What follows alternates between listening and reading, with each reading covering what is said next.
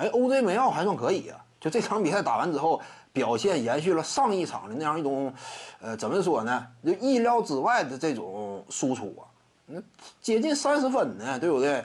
什么篮板助攻啊，也都送出两下了。虽然说他目前啊，就脚步这块呢，尤其比赛节奏上，啊，感觉明显比当年呢慢了一个慢了两个节拍吧得。但是要是靠着自己的投射能力啊，自己的火力啊。以及与球队之间良好的兼容性啊，也不是说不能立足吧。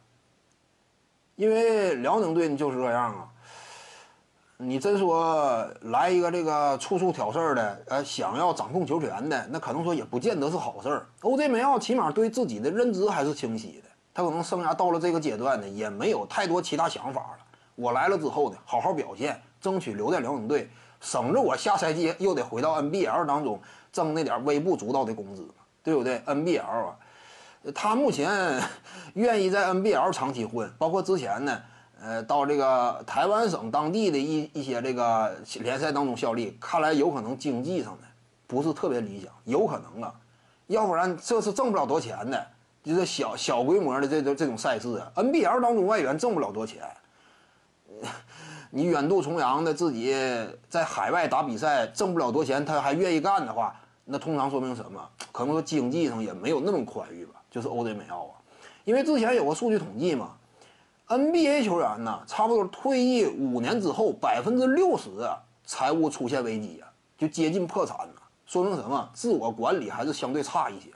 自我管理，OJ 梅奥呢，可能说也想抓住机会。CBA 这块给的多嘛？真说打的表现好啊，下赛季我有碗饭，对不对？那也不错，我不至于说颠沛流离了。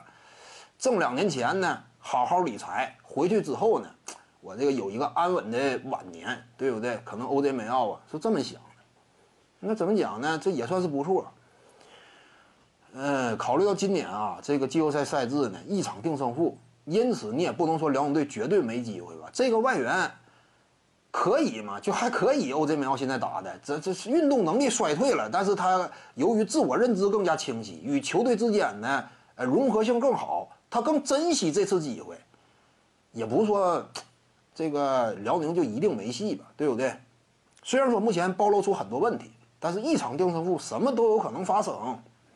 徐静宇的八堂表达课在喜马拉雅平台已经同步上线了，各位观众要是有兴趣的话呢，可以点击进入到我的个人主页当中，在专辑页面下您就可以找到它了。